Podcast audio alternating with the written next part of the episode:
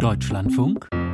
Interview Seit 1999, seit Eberhard Diebken, ist die CDU jetzt zum ersten Mal wieder die mit Abstand stärkste politische Kraft in Berlin. Deutliche Gewinne, ein klarer Wahlsieg, ein Regierungsauftrag möglicherweise für die Christdemokraten. Doch allein wird es nicht reichen für die CDU. Man braucht einen Koalitionspartner. Schwarz-Grün oder Schwarz-Rot, beides ist möglich, aber auch eine linke Mehrheit ohne die CDU ist machbar machbar. Und am Telefon nun die stellvertretende CDU-Bundesvorsitzende Karin Brien, im Hauptberuf Ministerin für Bildung, Wissenschaft und Kultur des Landes Schleswig-Holstein. Moin. Moin. Sie sind heute in Berlin bei der CDU-Bundesvorstandssitzung. Wie laut werden dort die Sektkorken knallen für Kai Wegner? Ja, ich glaube, man muss immer mit, der, mit gewisser Demut äh, und Bescheidenheit ähm, einem solchen Wahlergebnis gegenübertreten. Aber es ist natürlich schon ein großartiges Ergebnis. Seit 25 Jahren das erste Mal, dass die CDU so erfolgreich ist in Berlin. Und insofern freuen wir uns, aber wir sehen auch die große Verantwortung, die damit einhergeht. Hm, Demut und Bescheidenheit vielleicht auch, weil am Ende durchaus die Gefahr besteht, dass die CDU und Kai Wegner trotz der Erfolge leer ausgeht am Ende. Naja, also es ist schon ein sehr äh, klarer Regierungsauftrag, der mit diesem Wahlergebnis einhergeht.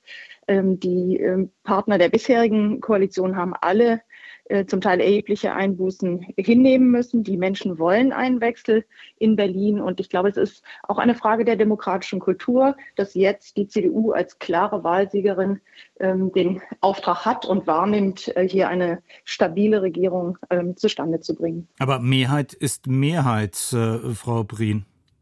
Ja, das ist so in einer parlamentarischen Demokratie. Das stellt auch niemand in Abrede.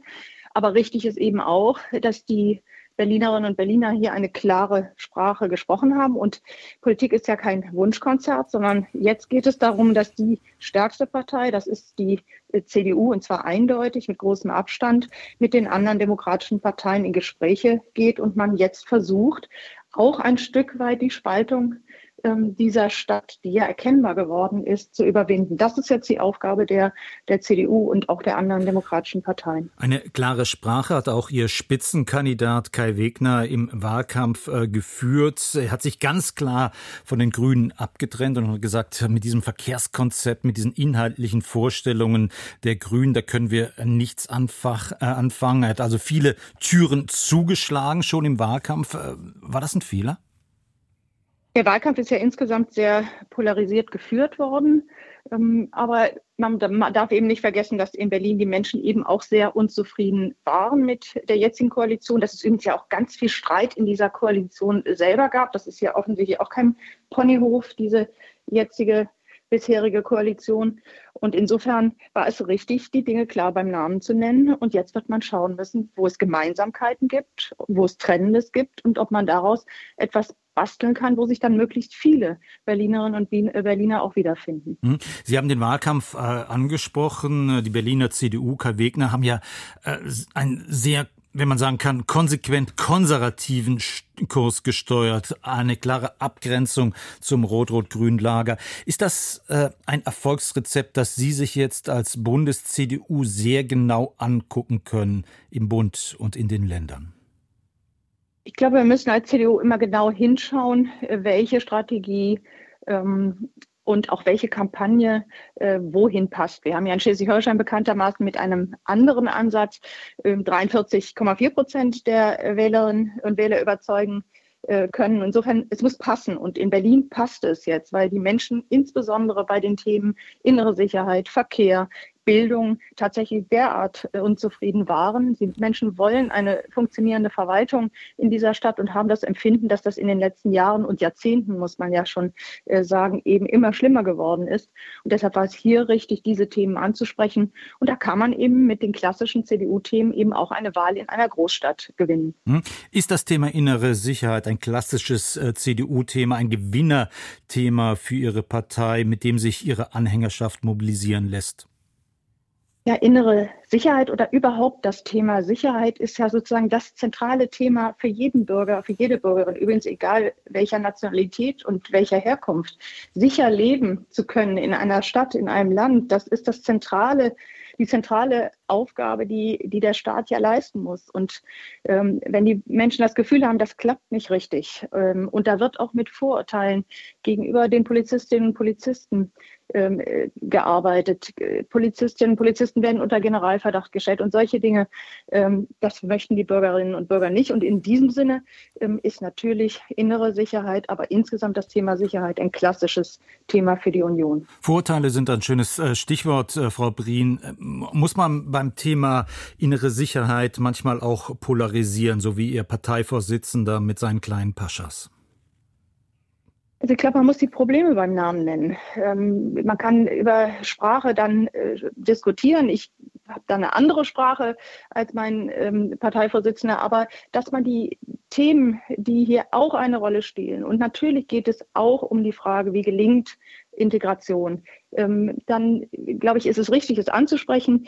Und ähm, man muss aber natürlich auch alle anderen Aspekte, die zu einem solchen Ereignis wie, äh, wie es sie gegeben hat in der Silvesternacht, die muss man natürlich auch ansprechen. Hm, Friedrich Merz war ja nicht allein. Die Berliner CDU hat das ja aufgegriffen und dann angefragt nach den Silvesterrandalen, äh, nach den Vornamen der damals Verhafteten. War das ein taktisch kluger Schachzug, den man kopieren kann? Also jedenfalls ist die CDU Berlin erfolgreich mit 28,2 Prozent und ähm, es hat ihr jedenfalls nicht geschadet, die Themen offen anzusprechen und sie beim Namen zu nennen. Und natürlich an der einen oder anderen Stelle ist dann auch überspitzt worden. Jemand, der Themen auch offen anspricht, ist auch ein Parteimitglied von Ihnen, Hans-Georg Maaßen. Äh, heute entscheidet er sich in den CDU-Parteigremium, ob ein Parteiausschlussverfahren gegen ihn eingeleitet wird. Ist denn schon klar, wie die Entscheidung ausfallen wird? Das ist ja vor einer Beratung in einem Gremium nie klar, aber das äh, Präsidium ähm, hat hier einen ähm, einstimmigen Beschluss gefasst, dem Bundesvorstand vorzuschlagen, das Ausschussverfahren einzuleiten.